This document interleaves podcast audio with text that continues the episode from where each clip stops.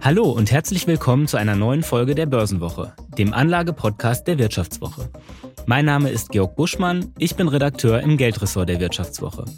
Ja, seit einem Vierteljahr wütet jetzt in der Ukraine ein Krieg, in dessen Zusammenhang viel von einer Zeitenwende die Rede war und ist. Und zwar auch in Bezug auf die Finanzmärkte. Wir wollen deswegen in der heutigen Folge mal ein bisschen Bilanz ziehen und darüber sprechen, wie sich die Welt seither verändert hat und was das auch fürs Anlegen konkret bedeutet.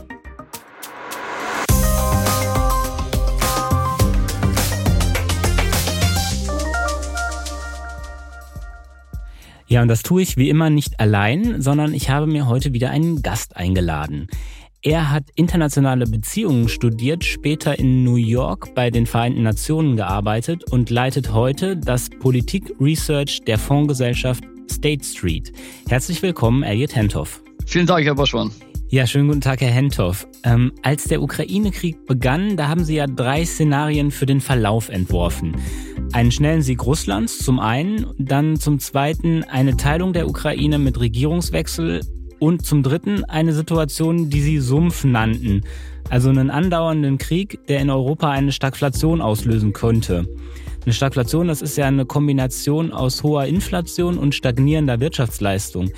Ist das das, was wir in den vergangenen Monaten erlebt haben, dieses Sumpfszenario? Ja, wir sind leider jetzt, wie gesagt, sozusagen im dritten Szenario im Sumpf, im, im Sinne von ein Krieg, der, der, der, wo kein Ende in Aussicht steht und wo die, der erste Schock hinsichtlich dieser inflationäre Schock über Agrar-, Lebensmittel- und äh, Energiepreise nicht rückläufig ist, sondern weiter anhält.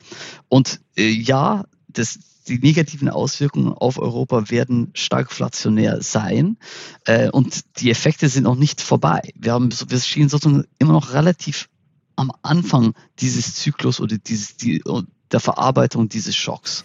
Jetzt haben Sie gesagt, ähm, es gibt äh, eine Stagflation oder die Gefahr einer Stagflation. Ähm, was bedeutet das denn und ähm, was ist so der Ausblick für die nächsten Monate? Vielleicht können Sie da was zu sagen.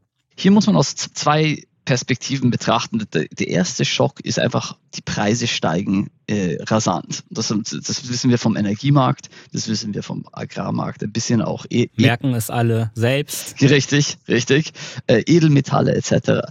Aber das ist, da, es hört dabei noch nicht auf, sondern die Furcht ist, dass aufgrund des, des Weitergeschehens, des Kriegsverlaufs, es auch irgendwann mal zu einem ähm, Angebotsausfall kommt im Sinne von einem Energieausfall, dass die Zufuhr von russischem Gas irgendwann mal einen Totalausfall erlebt und zwar irgendwann mal später im, im, im Verlauf des Jahres 2022. Äh, und das wäre sozusagen das, das zweite Level vom Schock, wo es nicht nur über den Preis hergeht, das, das spüren wir jetzt schon.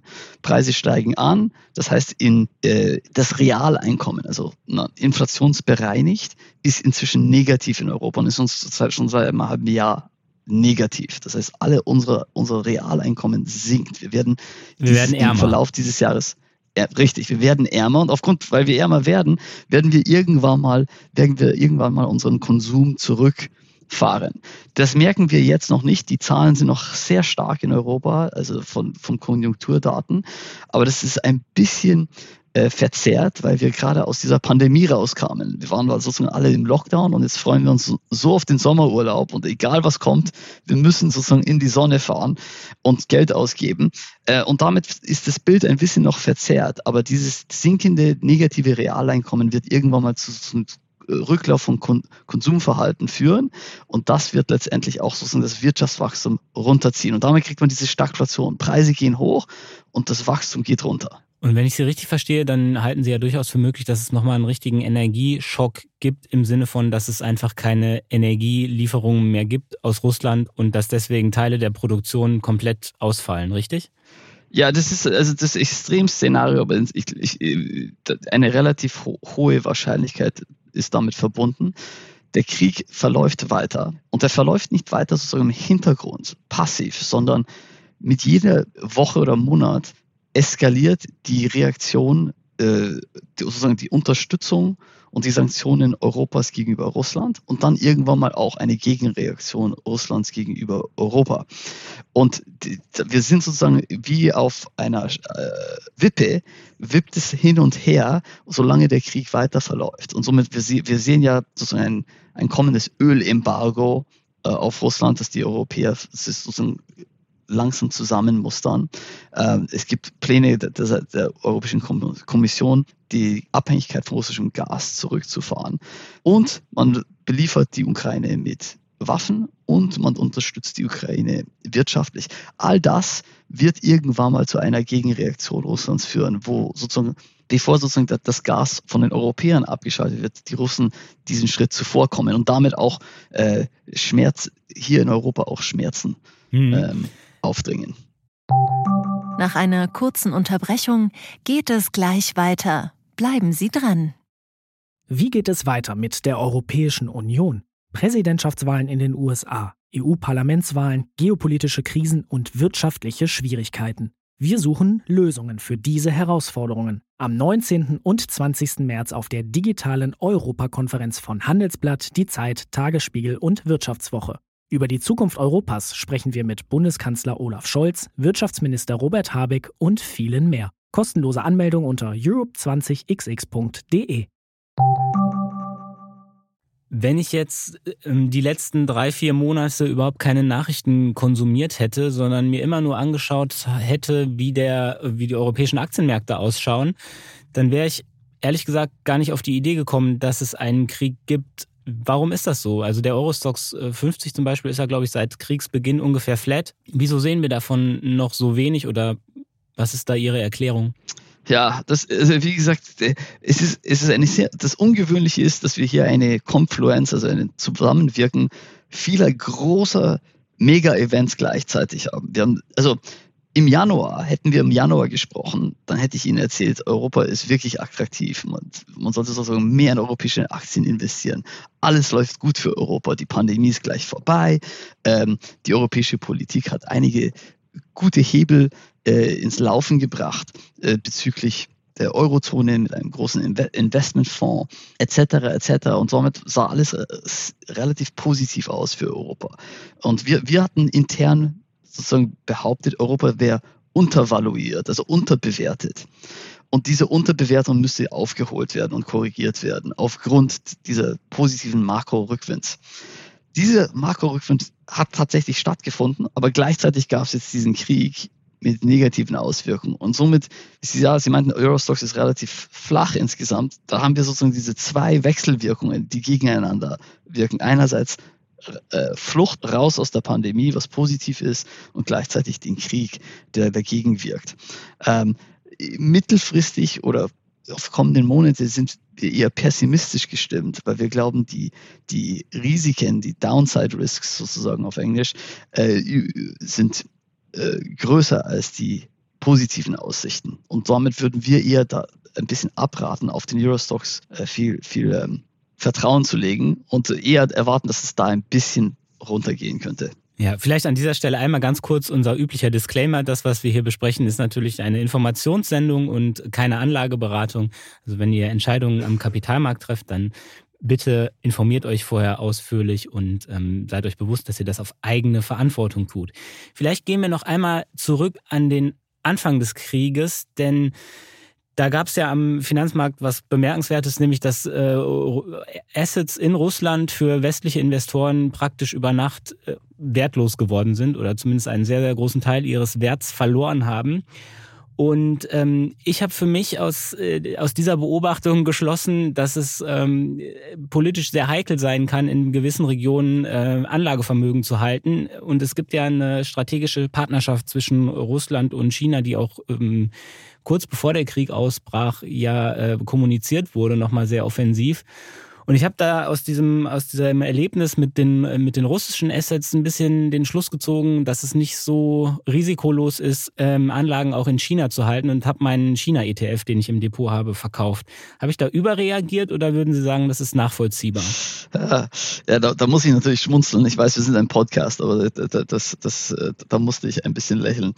Ähm, die Frage ist sehr berechtigt. Äh, wir hatten, Sie waren nicht alleine, also Sie waren in guter Gesellschaft. Wir sahen zum ersten Mal in China, also auf, auf der Makroebene, Nettokapitalausflüsse aus dem chinesischen Aktienmarkt. Zwei Monate in Folge. Das ist sehr ungewöhnlich. Also seit der Modernisierung oder Öffnung der modernen chinesischen Kapitalmärkte kann ich mich nicht, nicht an zwei Monate hintereinander von Netto-Kapitalausflüssen erinnern. Also sehr ungewöhnlich. Das ist schon mal gut zu wissen, dass ich nicht der Einzige war. Äh, und das Gleiche gilt auch ein bisschen auch für den Rentenmarkt. Da sahen wir auch Ausflüsse. Das hat sich jetzt im Mai gelegt und wir hatten wieder Einflüsse Richtung rein in den chinesischen Aktienmarkt.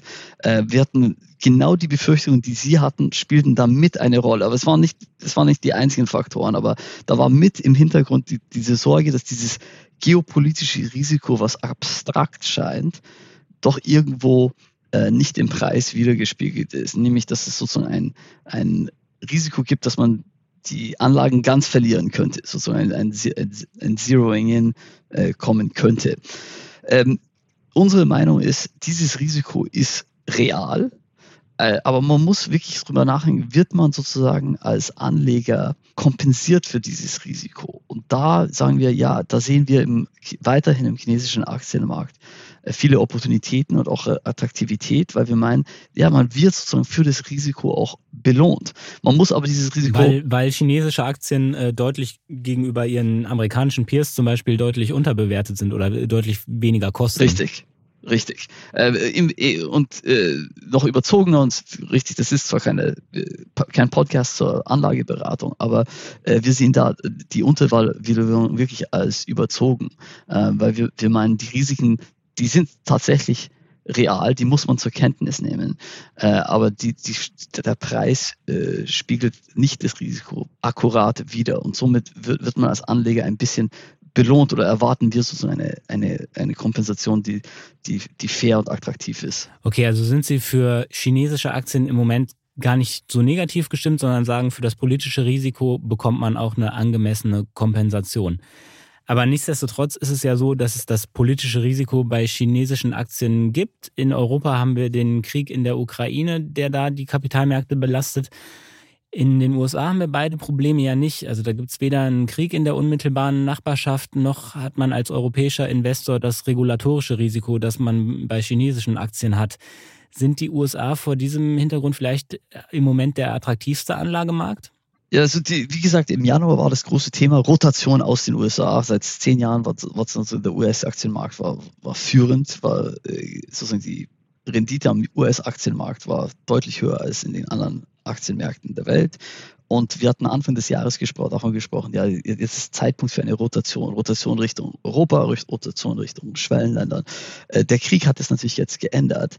Das heißt nicht, nur weil wir in, im relativen Kontext den US-Aktienmarkt ein bisschen, ähm, der US-Aktienmarkt ein bisschen besser dasteht, heißt es nicht, dass er in sich äh, profitabel sein wird auf in, in naher Zukunft. Und das hat natürlich damit zu tun, dass äh, wir nicht nur eine stagflationäre Weltbild haben, generell, sondern dass wir gleichzeitig auch äh, mit einer äh, Notenpolitik zu tun haben, die natürlich die, der Inflation entgegenfahren muss. Und das geht natürlich auf Kosten aller Risikoassets, aller Risikoinvestments, Also wenn die Zinsen steigen, fallen äh, die Bewertungen. Richtig. Ja, das ist die, es ist ein bisschen komplexer als aber das ist die kurz, kurzum, ja, die, die, Finanzierungskosten steigen und somit werden äh, viele der Risikoassets, die sozusagen auf, auf zukünftige Bewert, äh, zukünftiges ähm, Einkommen sich verlassen oder bewertet werden, die, die gehen dann runter. Hm. Dann vielleicht noch wenn Sie sagen, okay, äh, zinssensible Assets, Technologieaktien vielleicht sind im, in einem Stagflationsumfeld natürlich eher gefährdet. Was ist denn aus Ihrer Sicht jetzt ähm, eine Anlageklasse oder was sind Anlageklassen, die vielleicht von den Verschiebungen, die wir erlebt haben in diesem Jahr, auch profitieren können? Ja, manche sind ganz klassisch und nicht überraschend. Sind äh, in einem stark, wir, wir wissen aus verschiedenen Episoden der Stagflation, was relativ gut abschneidet. Das ist, sind natürlich reale Assets aller Art, die sich äh, relativ gut bewähren. Vor allem Rohstoffe sehen relativ gut aus. Gold, was bisher noch nicht sehr gut abgeschnitten hat, aber generell in so einem Umfeld äh, relativ ähm, bessere Rendite äh, oder sozusagen äh, Wert Erhaltung äh, beweist. Reale Assets, das, da, da geht es auch um natürlich Immobilien. Äh, wir sehen am Aktienmarkt natürlich eher defensivere Branchen und Sektoren. Versorger, so, solche Geschäftsmodelle. Richtig, Versorger, Gesundheitssektor, äh, Gesundheitssektor ähm, etc. Und natürlich Energiesektor, der relativ gut abschneidet in so einem Umfeld. Ähm, das sind sozusagen die, die klassischen Zu Zuflüchte, die man sozusagen als Anleger sich, sich sucht in so einem Umfeld. Und die auch jetzt auf sich zumindest eine, eine stabilere Performance erwarten lassen. Ja, äh, man, man muss, also wenn, wenn, wenn tatsächlich, wir, wir erwarten nicht, dass das ein, eine lange Episode wird. Also wir erwarten nicht ein Jahrzehnt von Stagflation, sondern das ist ein stagflationärer Schock. Äh, der wird vorbeiziehen, aber und der wird dadurch beendet, dass es eine Rezession gibt, oder? Letztendlich wird er da, dadurch beendet, dass es einen, einen starken Wirtschaftsabschwung gibt. Ob es technisch eine Rezession ist oder nicht, darüber kann man sich streiten. Aber es muss einen Wirtschaftsabschwung geben und letztendlich müssen sie das Preisniveau äh, der Preiszyklus, wo es ein, sozusagen ein Sprung von einem Preisschock ist, den wir gerade hatten, auf Lohnsteigerungen und sozusagen ein, eine Preisspirale, das muss gestoppt werden und das wird auch gestoppt werden. Da habe ich, da ich wenig Sorgen. Aber der, der Kostenpunkt ist eben ein Abschwung, der sozusagen die, die Nachfrage drosselt und damit auch diese, diese Preisspirale äh, unterbricht. Und irgendwann mal, das heißt nicht, dass die Preise rückläufig werden, das wird sicherlich nicht passieren, aber dass diese weiteren diese, diese dauerhaften Preisanstiege gedrosselt werden und die Inflation dann wirklich sich wieder auf einem niedrigeren Niveau einpegelt. Nicht so niedrig wie in den vergangenen Jahrzehnt. Ich glaube, davon die 2010er Jahre sind vorbei, da haben wir uns davon verabschiedet, aber sich doch auf einem äh, erträglicheren Niveau wieder einpegeln. Hm, das ist ja zum Schluss zumindest ein etwas positiver Ausblick für die Zukunft. Ähm, ja, Herr Hentoff, ich danke Ihnen vielmals, dass Sie heute mein Gast waren und uns diese globalen Einblicke auf den Kapitalmarkt einmal ähm, gewährt haben. Vielen Dank. Mein Vergnügen, vielen Dank. Ja, und auch an alle Hörerinnen und Hörer, vielen Dank fürs Zuhören. Ich hoffe, es hat euch gefallen und ihr konntet was mitnehmen. Und äh, wir freuen uns natürlich, wenn ihr uns eine positive Bewertung dalasst oder mir Feedback schickt zur Folge oder zum Podcast insgesamt. Die Details dazu findet ihr in den Show Notes. Und in den Show Notes findet ihr natürlich auch wieder unser Angebot für alle Hörerinnen und Hörer des Podcasts. Ihr könnt die Wirtschaftswoche für drei Monate zum halben Preis lesen und hören. Und damit sage ich vielen Dank fürs Zuhören und bis zur nächsten Woche.